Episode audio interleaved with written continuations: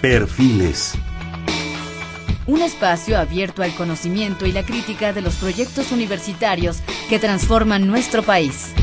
Conduce Hernando Luján. ¿Qué tal? ¿Cómo están? Buenas noches. Estamos en Perfiles, un espacio en donde conversar con las mujeres y los hombres que día a día forjan nuestra universidad. En esta ocasión vamos a tener el gusto y el reto de hablar con el doctor Óscar Edel Contreras López. Él es el actual director del Centro de Nanociencias y Nanotecnología de la UNAM en el campus Ensenada. El doctor Contreras López es egresado de la Universidad Autónoma de Baja California, donde obtuvo el título de físico y el grado de maestría y doctorado en física de materiales en el CICESE. Realizó una estancia de investigación postdoctoral y sabática por tres años en la Universidad Estatal de Arizona, donde formó parte de un grupo fundador especializado en la caracterización del diodo láser y el diodo emisor de luz azul con el doctor Fernando Ponce. El doctor Contreras cuenta con una amplia experiencia en el uso de la microscopía electrónica para el estudio de materiales. Sus líneas de investigación iniciales se orientan al estudio de las propiedades estructurales de recubrimientos de materiales y su correlación con otras propiedades físicas como luminiscencia, superconductividad, dureza, entre otras. Durante su estancia postdoctoral en la Estatal de Arizona, dirigió dos líneas de investigación en el estudio de materiales luminiscentes aplicados a dispositivos emisores de luz apoyados por la compañía Durell y Nietzsche Corporation de Estados Unidos y Japón respectivamente. Durante su año sabático en Arizona State, diseñó, construyó y optimizó un sistema experimental para el crecimiento de capas de nitruro de galio con aplicaciones en diodos emisores de luz azul. Sus investigaciones actuales incursionan fuertemente en el área de síntesis y fabricación de materiales y dispositivos a escala nanométrica. El año pasado consiguió un proyecto para la implementación de un laboratorio nacional de nanofabricación con sede en Ensenada y actualmente está gestionando un proyecto regional para la instalación de una red de laboratorios para formación de recursos humanos y capacitación de personal en el área micro y nanofabricación de dispositivos en, en colaboración con la Universidad de Sonora, la Universidad Autónoma de Baja California, la Universidad Autónoma de Sinaloa y gobiernos de Baja California, Sonora y Sinaloa. Su productividad académica le hace creado el nombramiento de investigador titular de tiempo completo en la UNAM y es, como creo que ya les comentamos, actualmente el director del Centro de Nanociencias y Nanotecnología, Campus Ensenada de la UNAM. Oscar, bienvenido. Buenas noches. Muchísimas gracias por la invitación. Buenas noches a todos. Espero que no se nos hayan espantado con esto que leímos. Hay cosas un poco abstractas, pero ya veremos que durante el programa que no son tanto. Eh, comentábamos ahorita antes de entrar al aire que estamos viviendo en un mundo que cada vez más tiende a la miniaturización, a lo pequeño, ¿sí? a las cositas. Recordemos los primeros móviles, eran unos tabicotes, ¿verdad?, que con trabajo se cargaban. Eh, recordemos los radios de transistores que los jóvenes yo ya ni, saben qué son. Ahora los celulares son unas cositas que llevan una cantidad de funciones. Eh, los radios prácticamente, digo, ya son unas maravillas de, tamaño, de eficiencia, de módulos, de muchas cosas, ¿no? Pero ¿por qué estamos llegando a eso? ¿Qué es lo que nos ha llevado al ser humano a eso?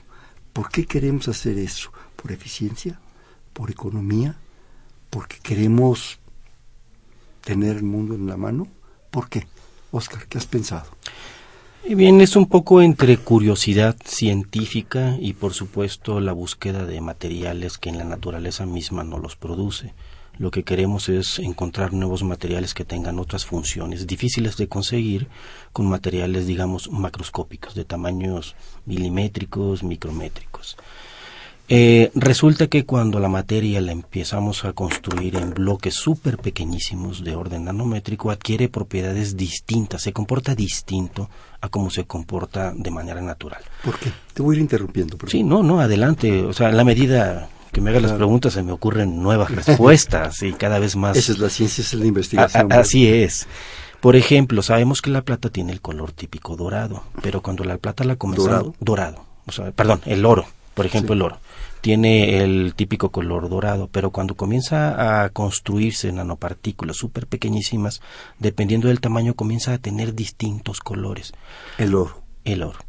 Casi cualquier partícula, por ejemplo, la plata también manifiesta ese tipo de comportamiento. Tiene colores, por ejemplo, lo que conocemos, ¿no? El plateado comienza a adquirir un color azuloso por ejemplo, como el azul maya.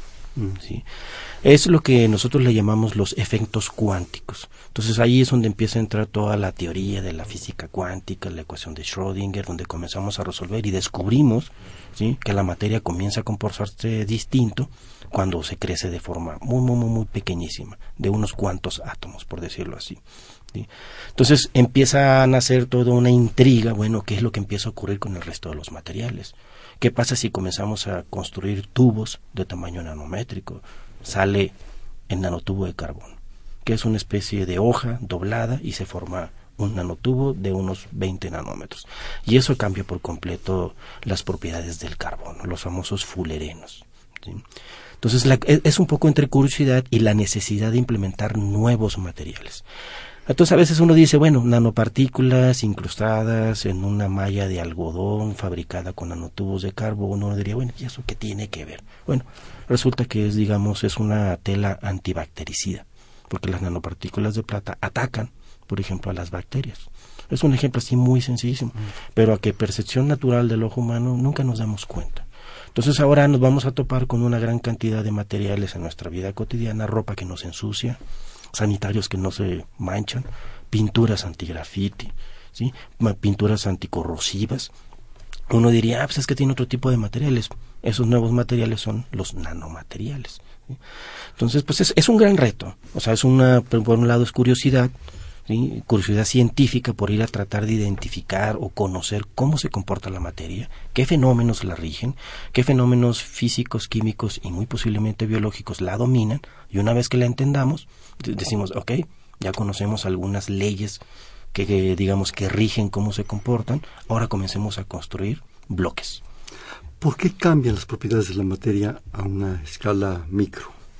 El, en, en, el área científica dicen que eh, las, el, digamos, la cantidad de superficie, la superficie es un defecto de la materia, porque allí tenemos, digamos, átomos que no están enlazados, átomos con enlaces libres, con electrones libres, y electrones libres ocasionan reacciones.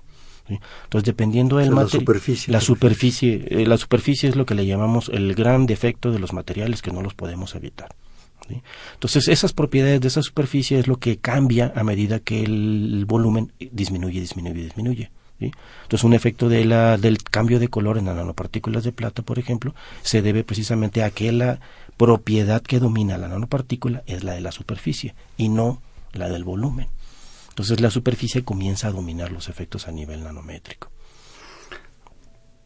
Nosotros somos materia. Correcto. La piel es materia. Correcto. La piel es superficie. Ergo. ¿Cambia?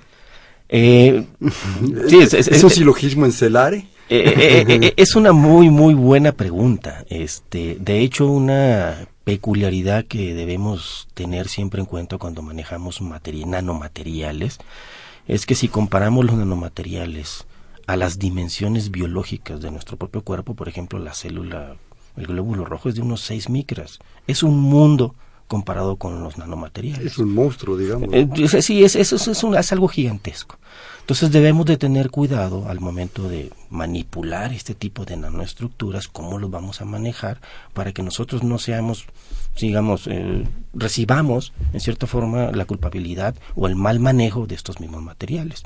Entonces por eso te digo que es una especie entre compromiso entre tratar de entender la materia a ese nivel, pero también tratar de manipularla adecuadamente.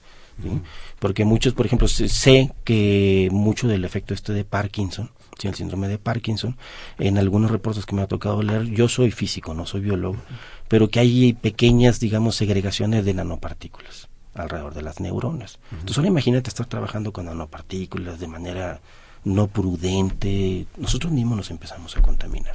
¿sí? Entonces, pero bueno, la idea es esa, la idea es conocer qué leyes son las que rigen los nanomateriales, la nanociencia.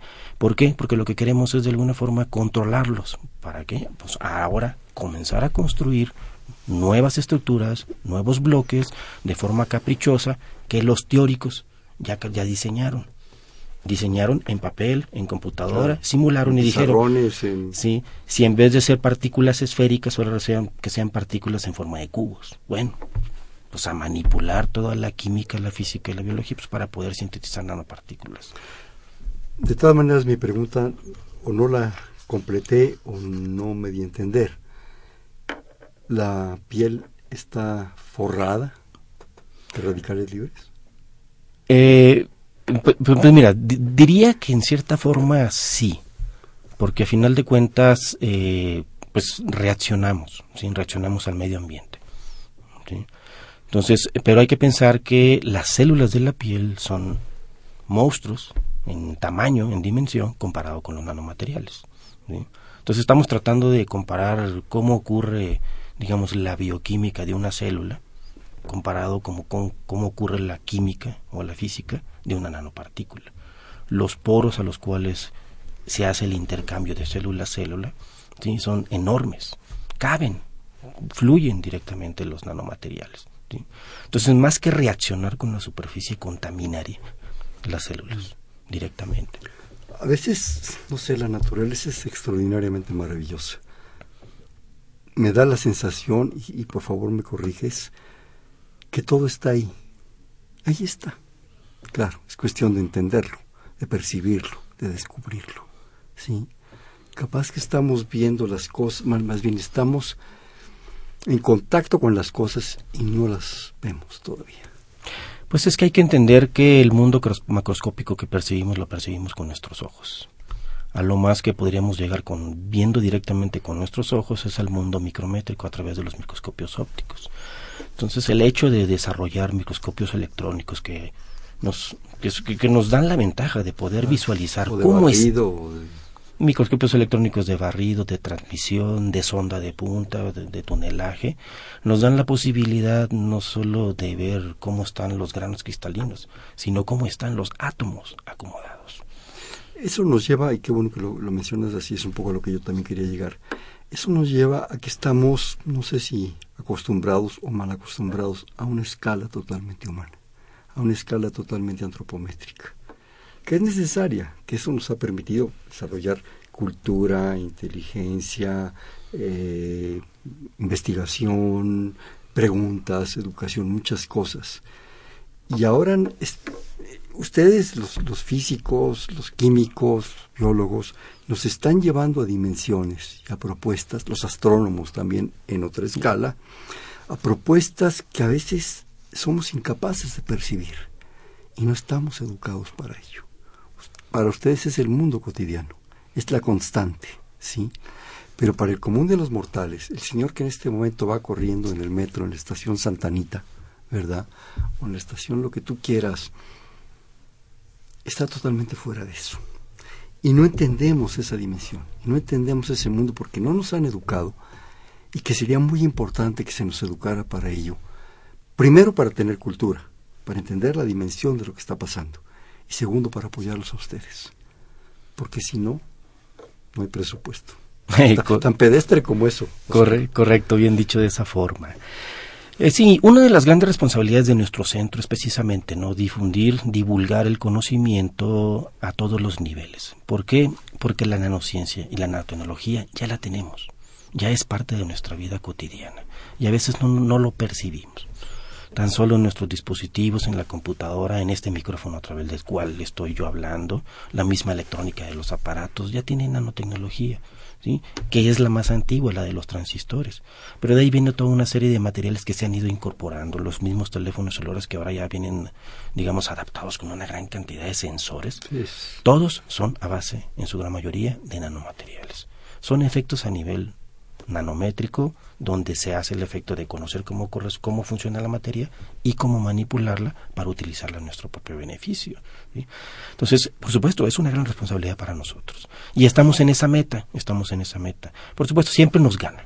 Eh, como todo boom de, de, las áreas estas que se desarrollan a nivel científico tecnológico, los avances tecnológicos van, pero a zancadas comparado con nosotros. Eso de que nos ganan pues sí, desgraciadamente es una realidad. Pero nos ganan por dinero. Hablando en plata. ¿Sí? Y sin que cambie el color. Yo creo que en México hay la infraestructura, la gente, la creatividad para estar a la par. Lo que nos está haciendo falta es el apoyo para estas cosas. Y eso en el fondo no es más que un acto de incomprensión. ¿Sí? Creo yo. Es un acto de incomprensión hacia la gente que está realizando pues una ciencia de frontera y de futuro, diría yo, ¿sí? que, que es necesaria, que nos obliga a seguir comprando carísima tecnología. Cambiamos, seguimos cambiando cuentas, ¿sí? Por tecnología, cuentas de vidrio. Nuestras cosechas, nuestro ganado, en fin, pudiendo estar a la par, ¿sí? Y en el fondo es lo que tú comentabas, es un problema de comprensión y de difusión. Pues uno de los grandes proyectos que estamos desarrollando en el Centro de Nanociencias y Nanotecnología es uno, la licenciatura en nanotecnología, donde tenemos básicamente tres orientaciones. Una que es biotecnología, hacer conciencia de la vinculación que ocurre entre los nanomateriales y de qué forma pueden repercutir en el ser humano, en los seres vivos. La otra es nanoestructuras, entender las nanoestructuras, cómo se sintetizan, cómo se fabrican. Y existe otra que es la del medio ambiente que es una orientación que le queremos dedicar mucho énfasis, porque pues también hay que educar nuevas, nuevas generaciones que tengan conciencia, que conozcan qué es la nanociencia, qué es la nanotecnología, pero que también vengan bien preparados para decir cómo controlarla, cómo manipularla, cómo administrarla, cómo desarrollar todos estos programas de ética y de manejo de este tipo de materiales. De ética. Sí, eh, que es algo que nos hemos preocupado muy poco. O sea, hay, hay esfuerzos, pero no han sido lo suficientemente fuertes o de gran alcance como para permear a nivel nacional. Y una nueva orientación que estamos desarrollando es la de micro y nanoelectrónica, que estaba conjunta con el Laboratorio Nacional de Nanofabricación. Aquí la idea con este gran proyecto es dar a conocer a nuestros chicos que, bien, que son de nivel licenciatura a nivel nacional, porque es un laboratorio nacional, cómo es un proceso de fabricación de un prototipo, de un dispositivo a nivel nanométrico. ¿sí? No queremos que esto lo sigamos enseñando a nivel de pizarrón, los queremos tener ahí prepararlos. Y este es un esfuerzo que estamos haciendo entre la UNAM y CONACYT de tratar de desarrollar este gran proyecto. Y la forma de completarlo, o digamos de sumar esfuerzos, porque como todo cuesta dinero, hay que tratar de sumar competencias. Por eso es que este gran, esta red de laboratorios de micro y nanofabricación la estamos, digamos, gestionando entre varias universidades, al menos en la región noroeste pero qué más quisiéramos que este tipo de estructuras comenzaran a permear a nivel nacional, complementar esfuerzos. Porque si hacemos una contabilidad de carreras en nanotecnología, fácil saldrán unas 20. Pero ninguna ¿En de... qué nivel mundial? A, nivel nacional. Ah. A nivel nacional. a lo mejor me van a faltar dedos del cuerpo humano para contarlos. Pero una de las grandes preocupaciones es que no tienen la infraestructura adecuada para prepararlos como, tiene que ser. Se vuelven a quedar en el pizarrón. Exactamente, que sean comparables a nivel mundial. Y ese es el gran reto que tenemos nosotros con este laboratorio, divulgar ¿sí? este tipo de información. ¿Somos comparables a nivel mundial? ¿Somos competitivos? Sería más bien la pregunta. Queremos, queremos. ¿A qué escala estamos? ¿Nanométrica? Estaré, buena, buena comparación, ¿no? Eh, digamos que si todo sale bien con esta gestión de este proyecto grande, eh, podemos, ya podríamos comenzar a absorber algunos proyectos de la iniciativa privada de primer mundo para desarrollar algunos primeros prototipos. Esa es la gran intención. ¿Y gente? ¿Tienes gente como para entrarle al toro? Mira, ah, mira, sí, sí. ¿Y maestros? Sí, por supuesto. Eh, nuestra carrera de nanotecnología tiene una matrícula aproximadamente como de 75 estudiantes ahorita. En cuanto abrimos esta orientación, ya te imaginarás la gran demanda que tiene esta orientación y sobre todo la gran cantidad de estudiantes en nanotecnología alrededor de, del campus Ensenada. Tenemos la Universidad Autónoma de Baja California, el Instituto Tecnológico de Tijuana y de Ensenada, que están, pues, de alguna forma interesados en el área electrónica, en el área de diseño de dispositivos. Ahora quiero recalcar que este laboratorio no es solamente para hacer dispositivos electrónicos.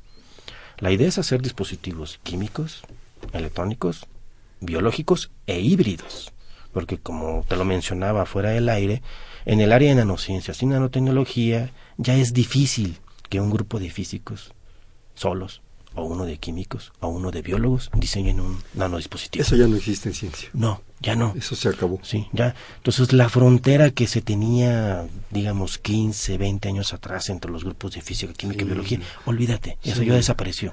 ahora las computadoras, ¿verdad? Ya las, ahora las enlazan todas. Ahora es una necesidad. Nuestro centro de investigación está formado por físicos, grupos que se dedican a estudiar la física, otros que se dedican a estudiar la química y un nuevo grupo, bionanotecnología. Y si me permites, no sé si voy a decir una barbaridad, y si la dije, pues ya ni modo, la dije yo. Yo creo que también la, la frontera, no sé si pronto, pero sí creo yo que debe desaparecer con las humanidades. Yo creo que ya este este conocimiento compartimentalizado, ¿verdad?, de las humanidades por acá y las ciencias por acá, no. Vamos, creo yo, y me encantaría que regresemos a un conocimiento casi renacentista, donde aquellos eran wow, ¿verdad? Pues mira, creo que las aplicaciones, tú hablabas ahorita de bioética, de ética, así es. eso es filosofía, esas son categorías morales, ¿sí? ¿Qué impacto va a tener esto en las sociedades, en las migraciones, en la sociología, en la economía? Y pues uno de los eventos que realizamos, del cual somos partícipes eh, para realizar, que es el Nanomex, es un evento que hacemos anual. Allí tenemos el área precisamente de las cuestiones humanas y sociales de las nanociencias. Entonces es un esfuerzo que está haciendo la UNAM por tratar de incorporar las humanidades ¿sí? a este mundo de las nanociencias y nanotecnología, porque son los que nos pueden enseñar cómo llegar la, este conocimiento a la sociedad, que a veces es complicado. Sí, entras en otro mundo de realidad. Sí, sí, sí. Entras en un mundo hasta de cuestiones jurídicas. Sí, yo me acuerdo hace años, en los años 70, que empezó todo aquel asunto de la zona económica exclusiva, te has de acordar cuando, la, cuando el régimen de Luis Echeverría, ¿sí? Estás hablando 70, 76, la zona económica exclusiva y no sé qué. Y de repente entramos en un mundo de cuestiones legales muy fuerte, porque se ampliaba 200 millas por, muchas cosas. Y entraron los juristas en pleno y los economistas. Aquí está pasando lo mismo, creo yo, o va a pasar lo mismo. Sí, ya, ya está pasando, sí, sí está pasando. ¿sí? Pero mira, quisiera regresar a un pequeño ejemplo que se me está ocurriendo, que es algo que estamos haciendo, tratar de, digamos, permear, digamos, el impacto que puede tener o que tiene ya la nanociencia y la nanotecnología. Estaba haciendo un ejercicio con unos colegas precisamente diseñando. ¿Qué es lo que hacemos ahora? Comenzar a diseñar nanodispositivos en el centro. Tenemos los colegas de bionanotecnología, los de química, los de física, los teóricos que también están haciendo los cálculos estábamos pensando de qué forma comenzar a atacar el cáncer, por ejemplo, del ser humano. Esto va desde identificar qué reacciones bioquímicas hay alrededor del cáncer. Una vez que lo identifiquemos, bueno, ¿cómo lo etiquetamos? Es decir, ah, aquí está. Una vez que sepamos decir, ya podemos identificar, ok, tú tienes cáncer de tal característica, de tal tipo, ¿cómo diseñamos el medio de transporte para que el químico con el cual se quiere tratar este cáncer lo podemos localizar justo donde está el cáncer.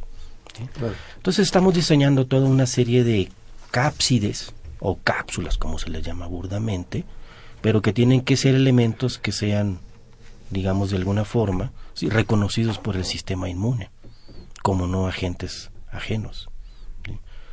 Entonces de ahí sale una idea de un grupo de bionanotecnología, de los colegas, donde dice, bueno, Sabemos que las plantas, por ejemplo, tienen virus también.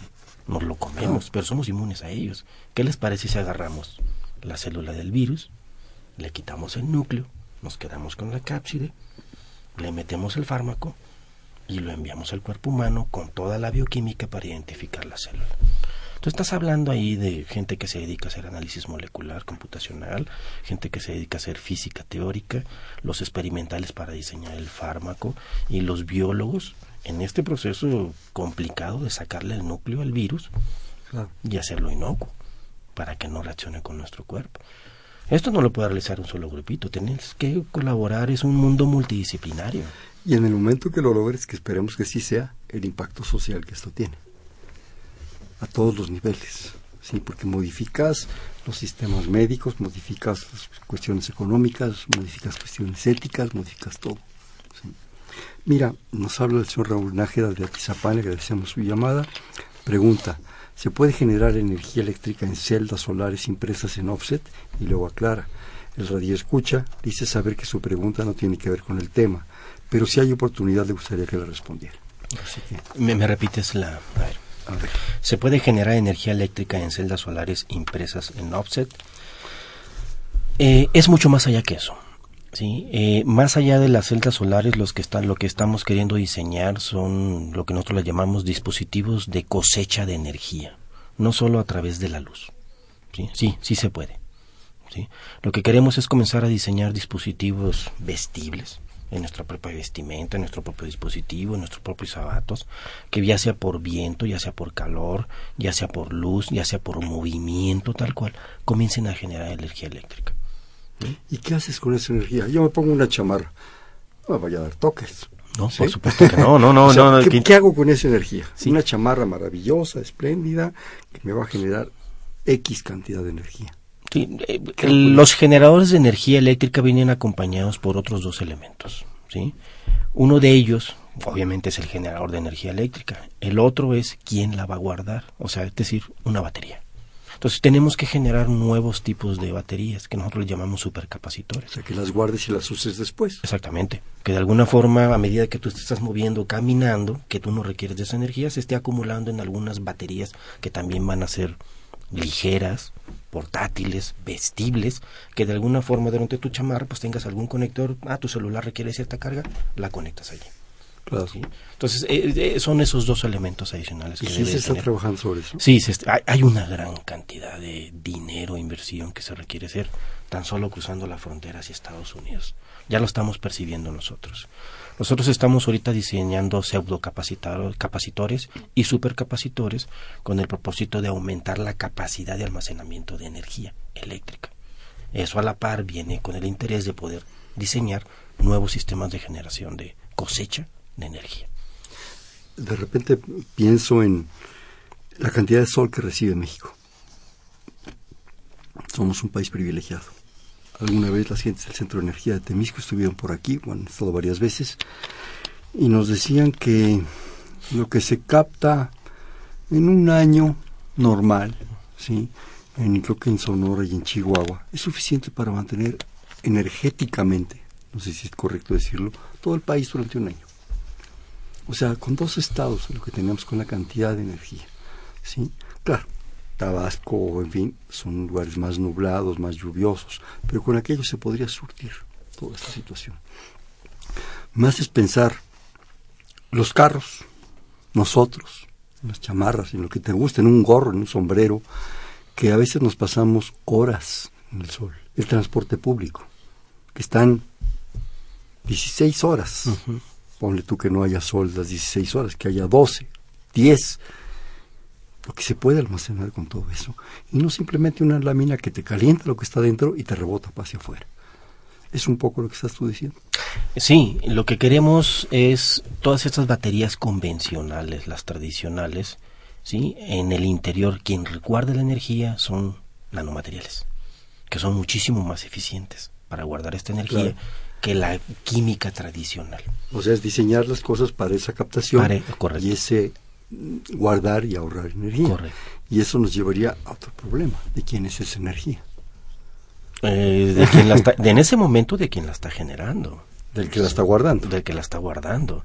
¿sí? Ahora, hay, hay que pensar que a la par ¿sí? también tenemos que diseñar aparatos o dispositivos que sean eficientes para utilizar esta energía. Claro. Y ahí viene otra vez donde se incorporan los nanomateriales, que son elementos muchísimo más pequeñísimos, que requieren de menor cantidad de energía para funcionar, y entonces va a la par. Tratar de sacar energía de cualquier tipo de fenómeno físico, químico, biológico, poder resguardarla de manera muy eficiente, pero a la vez saberla utilizar de forma eficiente y la forma pues es la nueva tecnología que tenemos. De repente me da la sensación que eres muy romántico. La, eh. energía, es de que, del que la va a jalar, del que la va a guardar y del que la tiene en su casa. Eh, mira, pues eh, es, es, es, un poco como los autos híbridos. Digo, que bueno que sea romántico yo también. Sí. Lo que pasa es que luego no nos dejan. mira, mira, a final de cuentas, hacia allá vamos. ¿sí? Hacia allá vamos. es un poco de cultura. ¿sí? Eh, estamos acostumbrados a, de manera cómoda, a atender nuestro servicio eléctrico y tú nada más te dedicas a conectar y no te preocupas. Pero piensa en un lugar, digamos, en la zona rural, con una celda solar, una batería de buena capacidad o muy eficiente y los famosos dios emisores de luz blanca ahora que ya están por todos lados, la iluminación de estado sólido, no tienes necesidad de energía eléctrica del suministro. ¿Por qué? Porque la, la iluminación solar te da para ello, ¿sí? para mantener iluminación en tu casa. ¿sí? Mientras no nos regulen el uso de la luz solar. Mientras los sindicatos nos dejen, bueno, sí. a lo mejor me callo. Vamos a un corte, ¿te parece? Por supuesto. Estamos en Perfiles, un espacio en donde conversar con las mujeres y los hombres que día a día forjan su universidad. Estamos con el doctor Oscar Edel Contreras López, el actual director del Centro de Nanociencias y Nanotecnología de la UNAM en el campus Ensenada, Baja California. Estamos en el 5536 8989, le repito, 5536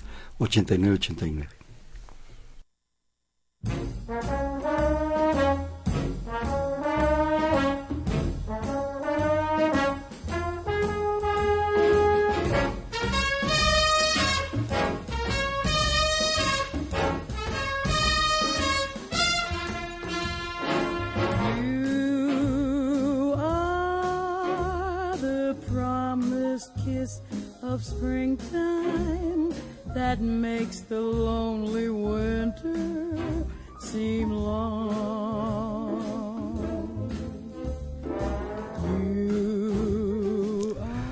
¿Qué tal? ¿Cómo están? Buenas noches. Estamos en Perfiles, un espacio en donde conversar con las mujeres y los hombres que día a día forjan nuestra universidad.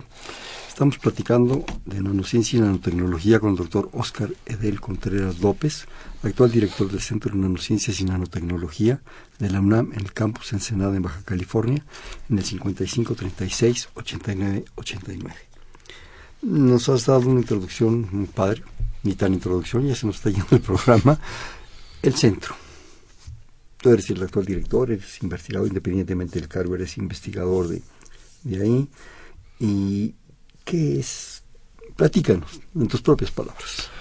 Si bien el centro es un centro de investigación multidisciplinario, no es un centro que se dedica a la física, a la química o a la biología, se dedica a las tres cosas. Nos preocupan los aspectos de cómo va a impactar la nanociencia y la nanotecnología y como tal tenemos una responsabilidad por educar, por divulgar, por difundir el impacto de este nuevo conocimiento que se está generando a grandes escalas. Entonces, como tal, estamos formados por departamentos, grupos de investigadores que se dedican a estudiar líneas de investigaciones complementarias, todas enfocadas a nanociencia, nanotecnología. Eh, voy a mencionarlos, que es física teórica, que se dedica a estudiar los fenómenos que ocurren a nivel nanométrico desde el punto de vista teórico, por decirlo así. Nanocatálisis, que es un grupo muy importante que continuamente está preocupado por diseñar nuevos tipos de materiales que ayuden, pues, a, digamos, a, consu a consumir y a, eh, digamos, a que se lleve a cabo completa la reacción de los hidrocarburos, que pues es un problema digamos, en la Ciudad de México. ¿no? Entonces, estar diseñando un nuevo tipo de catalizadores siempre es, es importante.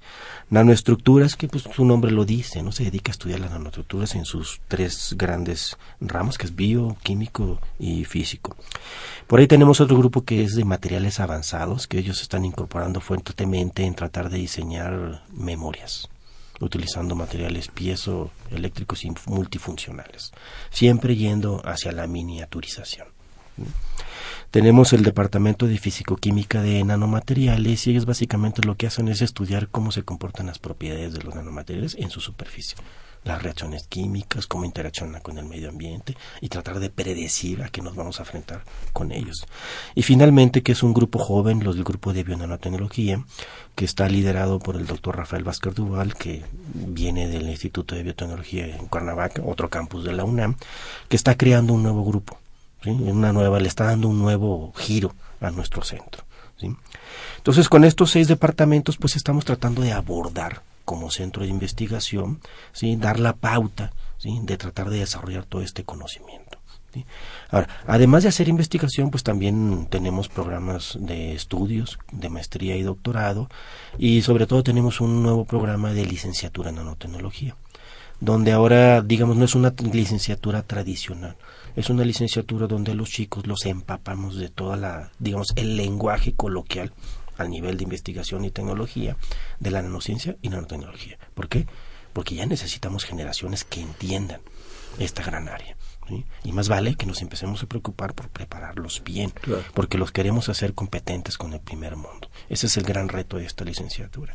Y queremos que sea una licenciatura la punta de lanza, la insignia ¿sí? de la UNAM, característica. Y pues imagínate, ¿no? Tener una licenciatura en nanotecnología en un centro de investigación donde por excelencia hacen nanociencias y nanotecnología. ¿A quién le dan pan que llore, verdad? ya te imaginarás el impacto de los chicos. Entonces son chicos que no ven las cosas en el pizarrón, son chicos que aprenden en los propios instrumentos en nosotros, donde nosotros mismos hacemos nuestra investigación. Entonces esto mismo ocurre con nuestros chicos de licenciatura, con los chicos de maestría y con los chicos de doctorado. ¿sí? Tenemos tres programas, el posgrado de Ciencia, Ingeniería y Materiales, el de posgrado de Ciencias Físicas y uno interinstitucional con CICES, pero Claro. todos muy enfocados en nanociencia y Claro. nanotecnología. Oye, varias, varias preguntas me, gracias, me, me provocas. Primero, seis departamentos intensos, por lo que das a, a entender. ¿Qué tamaño tiene ese centro? Eh, somos alrededor de 48 investigadores ya. Sí, Por es- lo que nos dices, de repente piensa uno en 400, eh, no, no, pero son 48 investigadores comprometidos, Correcto. intensos, productivos y formando gente. así es. ¿Cuántos alumnos tienes? Tenemos una matrícula aproximada como de 150 estudiantes entre posgrado y licenciatura. La licenciatura es la mitad. Es cierto. una proporcional también para el número de investigadores. Y esos muchachos, esas jovencitas, básicamente de dónde vienen?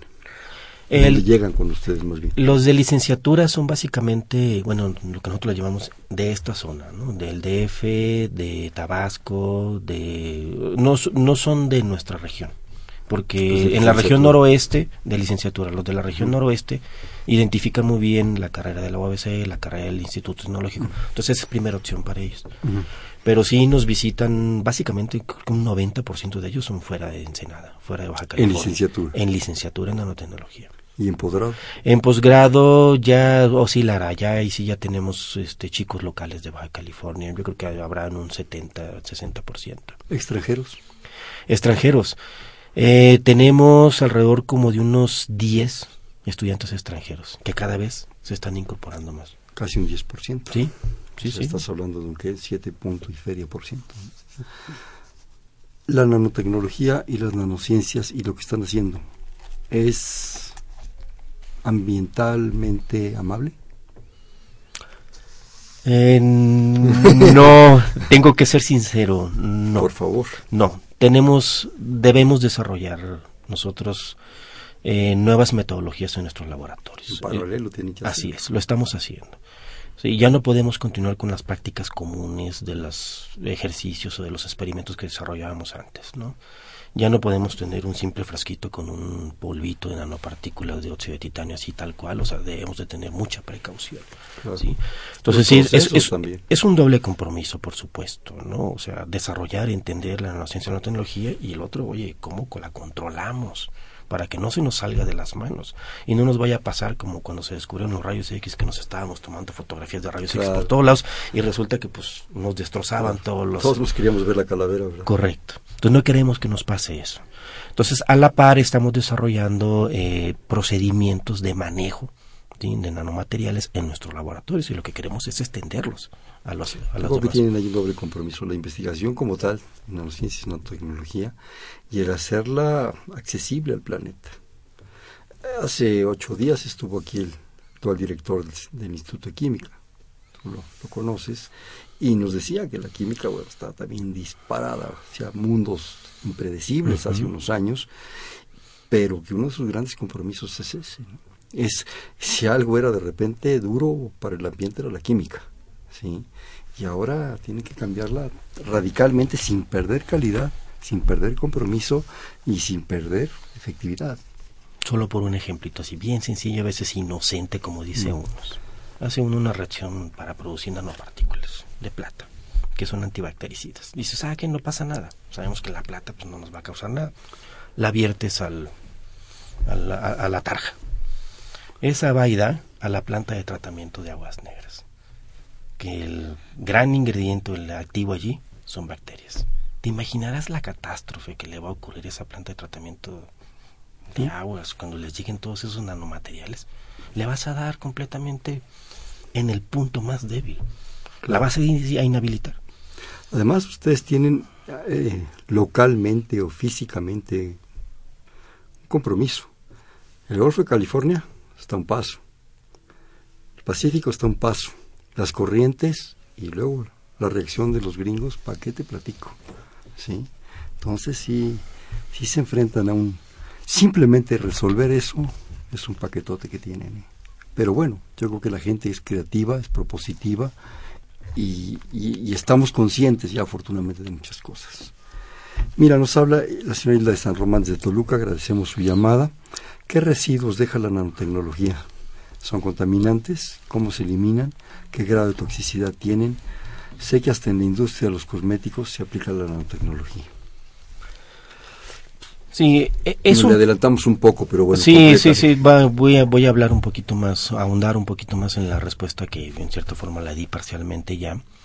Eh, es preocupante. Eh, la industria de los textiles, por ejemplo, los textiles, ¿no? Con todos estos colorantes, los colorantes son en su gran mayoría, digamos, organometales. Eso es un problema, por supuesto, cuando esto se desecha ¿sí? al, ducto común. Lo hemos estado viendo en Sonora, en ah, ah, correcto.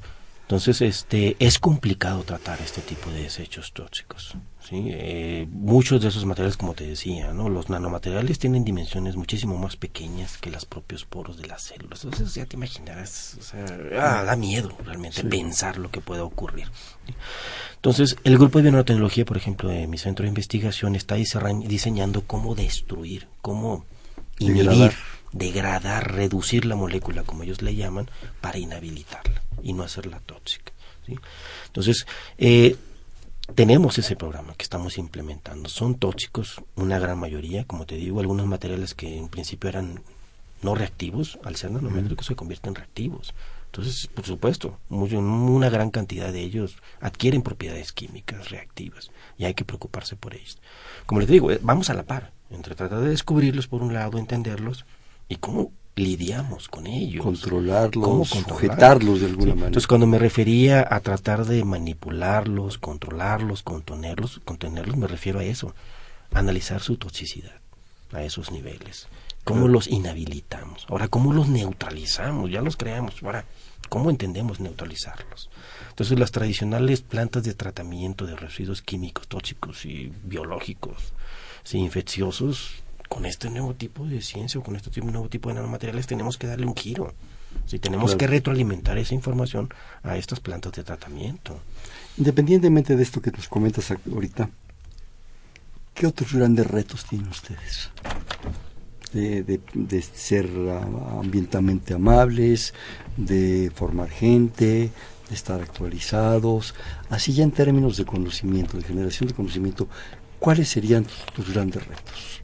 Para estar a la par mundialmente? Pues mira, tenemos que crear un polo, nuestro compromiso y el gran reto es crear un polo de desarrollo en la región noroeste, como tal, que es para lo cual de alguna forma se instaló la sede UNAM, allá en Ensenada. Eh, tenemos obviamente nuestros homólogos del lado americano en San Diego, la Universidad de California, que pues también hay un gran polo de desarrollo, pero queremos hacer lo mismo en la región noroeste queremos unificar en cierta forma todo lo que desarrollamos. Porque igual podemos estar haciendo nosotros nuestros propios esfuerzos, pero como centro de investigación solo, somos tan solo una masa de un 15% comparado con la gran masa de ciencia y tecnología que se desarrolla en Ensenada y en Baja California. Entonces, lo que queremos es eso, es uno de los grandes retos que queremos. De alguna forma, hacer conciencia en la región noroeste de qué son las nanociencias, qué son las nanotecnologías porque tenemos parques industriales muy importantes en Tijuana y en Mexicali que están incorporando nanotecnología. Entonces es un compromiso de todos. Ese es el gran reto, digamos, ¿no?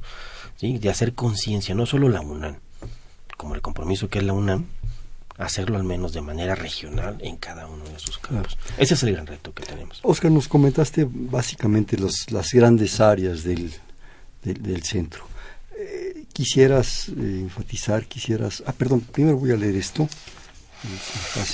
Nos vuelve a hablar el señor Raúl Nájera de Tizapán. ¿Podría el invitado proporcionar algún correo electrónico para ampliar mi conocimiento, haciéndole algunas preguntas más por ese medio? Muchísimas gracias. Por supuesto, mi correo electrónico es edel arroba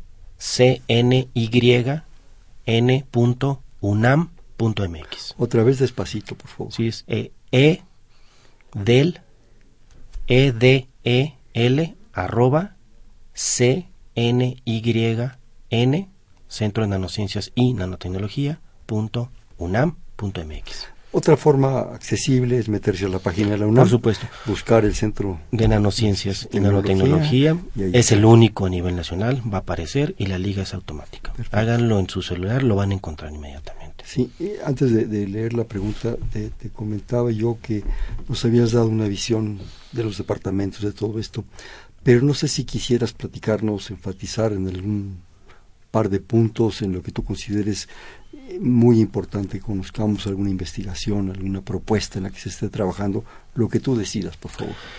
Sí, estamos trabajando básicamente en tres propuestas principales. Una Todo es el centro. Eh, en su gran mayoría, digamos una gran cantidad, y digamos los proyectos más relevantes o Relevantes. insignias que tenemos en el centro. Uno es el grupo de bionanotecnología, como tal es en sí un proyecto institucional del centro y de la UNAM, el de incorporar esta área de biología multidisciplinaria a las nanociencias y nanotecnología. El otro es el de fabricar nuevos catalizadores. Ese es un, digamos, es un gran proyecto que tiene el doctor Sergio Fuentes Mollado, el líder en nanocatálisis a nivel nacional, podría decir yo, con Pemex. ¿sí? Entonces, Pemex de manera, digamos, colateral a través de CENER y CONACID está destinando un buen recurso para diseñar nuevos tipos de catalizadores que sean capaces de soportar los hidrocarburos mexicanos, el crudo que es alto contenido en azufre, por ejemplo, y que los catalizadores convencionales a nivel nacional, a nivel mundial no son capaces de tratarlo.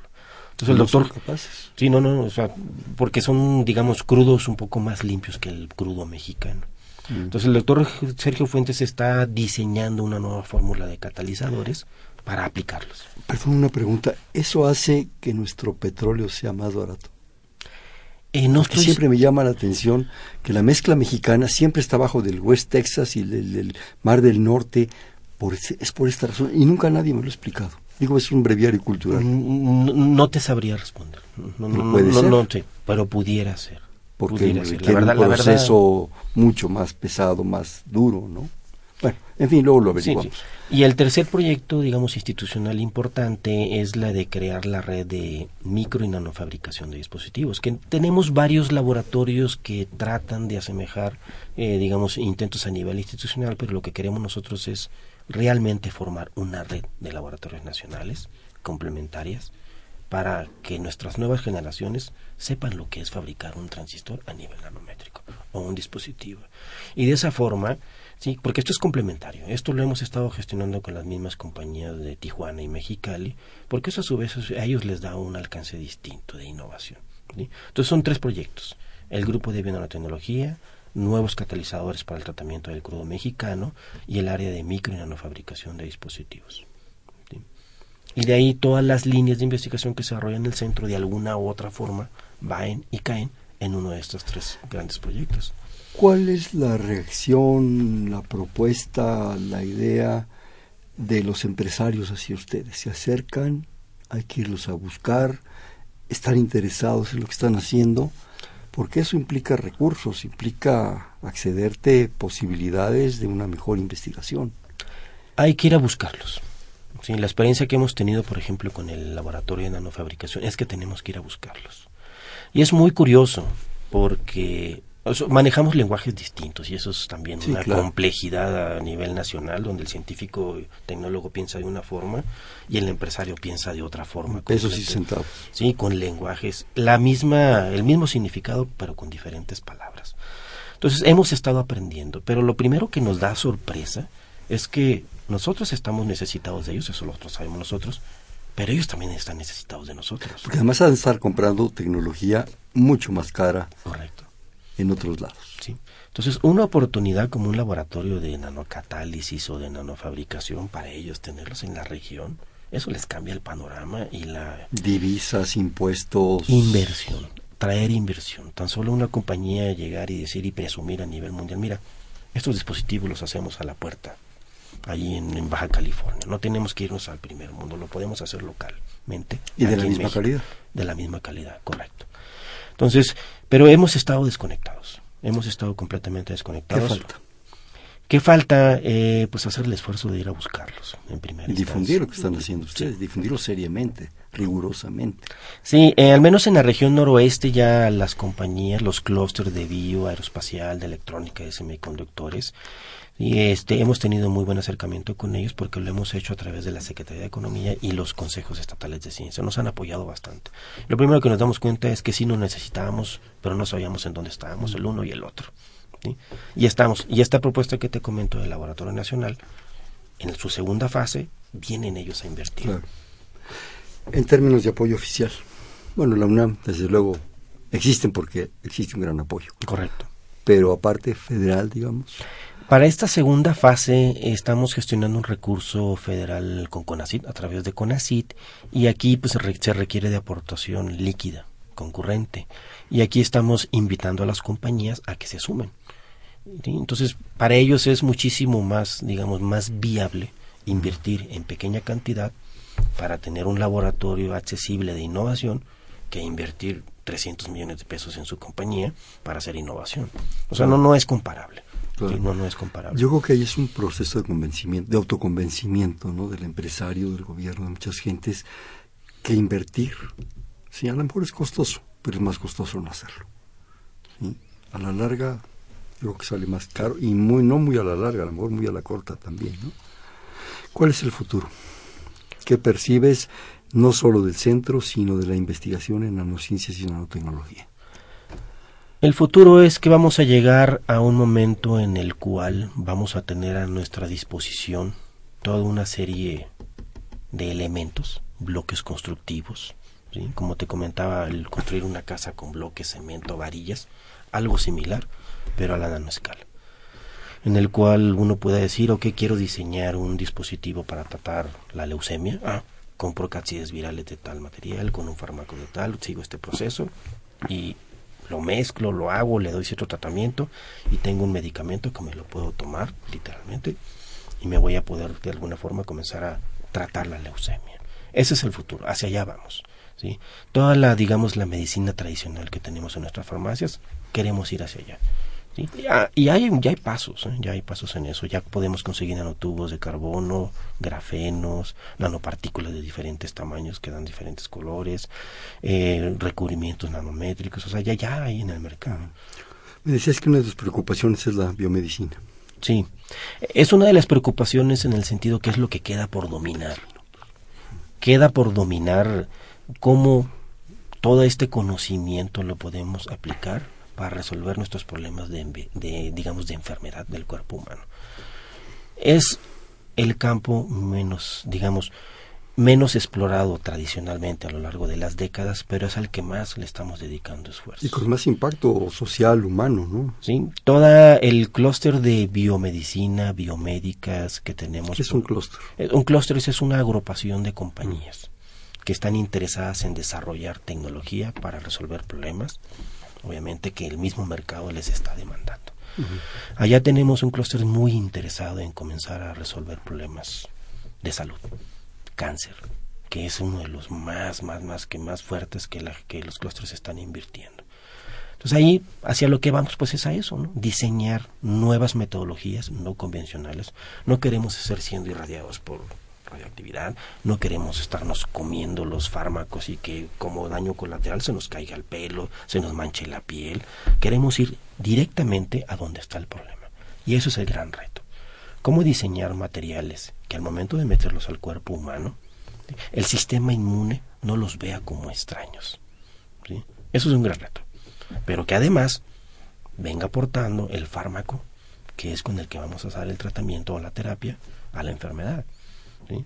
Eso apenas se está diseñando. Hay ciertos acercamientos, ¿sí? pero ese va a ser el gran reto. ¿Dónde están los físicos? ¿Dónde están los químicos?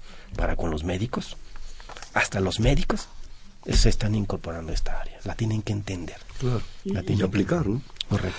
Nos queda escaso un minuto, alguna conclusión, alguna observación, algún comentario que quieras hacer que no se te quede en el, en el tintero. No, pues solo agradecer la oportunidad de difundir y divulgar qué es el Centro de Nanociencias y Nanotecnología, a nivel nacional, hasta dónde está la UNAM, hasta Baja California. Y pues lo que estamos haciendo es, bastante relevante, bastante importante. Son bienvenidos, por supuesto. Allá está la UNAM también, es una universidad nacional y está en todos lados. Y la Ensenada no es la excepción. Vamos a jugar un poco pronto. Te digo una palabra y me dices inmediatamente la que se te ocurra. Futuro. Eh, electrónica. Nanociencias. Eh, biología. Nanotecnología. Eh, nanomáquinas. Pequeñas escalas. Eh, moléculas. Moléculas. ¿Cuál? Moléculas, motores. La UNAM. Ah, es México. Tu centro. Bueno, el centro de la UNAM. Sí, eh, Ensenada. Bien, pues este fue Perfiles, un lugar en donde conversar con las mujeres y los hombres que día a día forjan nuestra universidad. Este, en la coordinación la doctora Silvia Torres, en la producción Elena Hernández, en los controles Humberto Sánchez Castrejón, en la conducción Hernando Luján. Perfiles, un espacio en donde conversar con las mujeres y los hombres que día a día forjan nuestra universidad. Estuvo con nosotros el actual director del Centro de Nanociencias y Nanotecnología de la UNAM en el campus Ensenada, el doctor Oscar Edel Contreras López. Muchísimas gracias. Muchísimas gracias a ustedes. Perfiles, buenas noches. Perfiles, un programa de Radio UNAM.